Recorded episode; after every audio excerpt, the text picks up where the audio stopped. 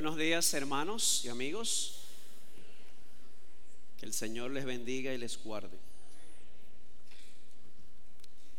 En esta mañana vamos a continuar con algo que iniciamos la semana pasada, eh, una serie de dos sermones, este, este sería también el último, titulada La guerra de los sexos. Y la semana pasada el enfoque fue el siguiente, cuidado con el machismo. En esta ocasión corresponde la contraparte, cuidado con el feminismo. Pero antes de iniciar vamos a inclinar nuestros rostros una vez más para pedirle a Dios su bendición y su guía. Oh Dios eterno, Padre de misericordia y Dios de toda consolación.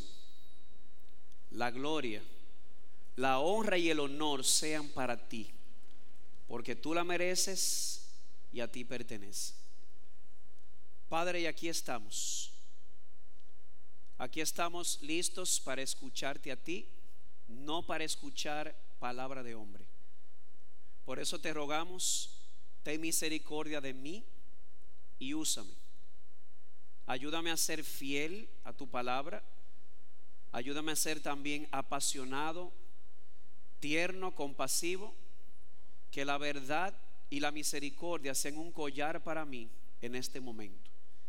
Pero también te rogamos por nuestros corazones, para que tu palabra sea como esa semilla que cayó en la buena tierra y dio fruto a 30, 50 y a 100 por uno.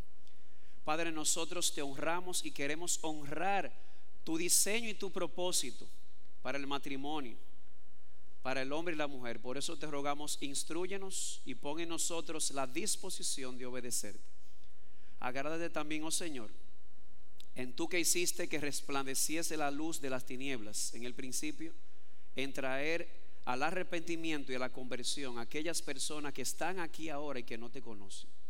Porque te lo rogamos en los méritos de Cristo. Amén. Eh, yo sé que esta segunda parte era muy esperada, sobre todo para algunos hermanos de la iglesia. La semana pasada un hermano me dijo, muy bueno pastor, ahora esperamos el de las damas. Y yo les decía que aunque suene cómico, no, a mí no me suena cómico porque sigue sonando a machismo. Eh, y espero, amadas damas, espero, creo que lo dije muy tarde, pero que usted no haya usado el sermón de la semana pasada para rellenar a su esposo, porque es totalmente contrario al Espíritu de Cristo.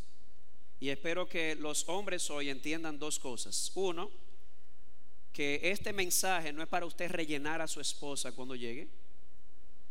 Debe dejar que el Espíritu lidie con cada uno de nosotros, con lo que Dios nos va a ministrar. Y segundo, espero que entiendas algo si eres hombre. Y esto lo digo en serio.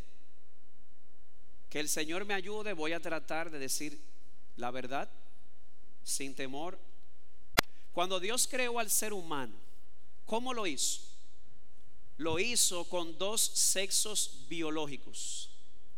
En otras palabras, Dios hizo al ser humano XY o XX. Eso significa macho o hembra. Si usted mira conmigo, Génesis 1, 26 y 27, voy a leer hasta el 28, dice, y dijo Dios, hagamos al hombre, hay hombre es genérico para referirse a la humanidad, a nuestra imagen, conforme a nuestra semejanza, y ejerza dominio sobre los peces del mar, sobre las aves del cielo, sobre los ganados, sobre toda la tierra y sobre todo reptil que se arrastra sobre la tierra.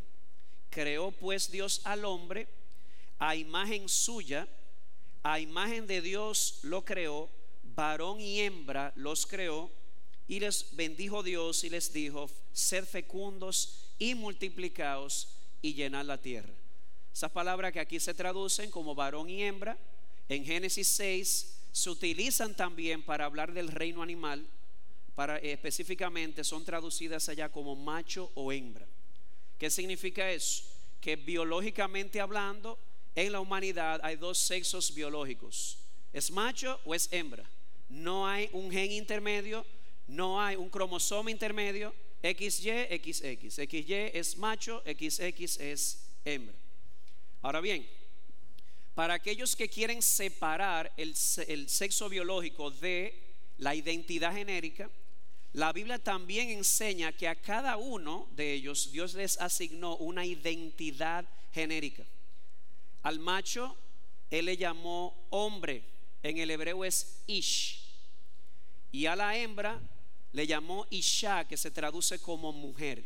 Qué interesante, el macho no es mujer, la hembra no es el hombre. El macho es llamado hombre, ish. La mujer, eh, la hembra es llamada mujer del hebreo isha. Ish, isha. Y eso está en Génesis 2, versículo 23, si me acompaña ya, que es, para el que no lo sabía, el primer poema o el primer piropo de la historia. Adán, el hombre, antes de entrar el pecado, él se cercioraba de piropear a su esposa. Haga lo mismo, hermano. Él le dice, cuando Adán abre los ojos y ve a esta mujer, dice, esta es ahora hueso de mis huesos y carne de mi carne. Ella será llamada mujer porque del hombre ha sido tomada. En hebreo, ella será llamada Isha porque ha sido tomada del hombre, es decir, del Ish.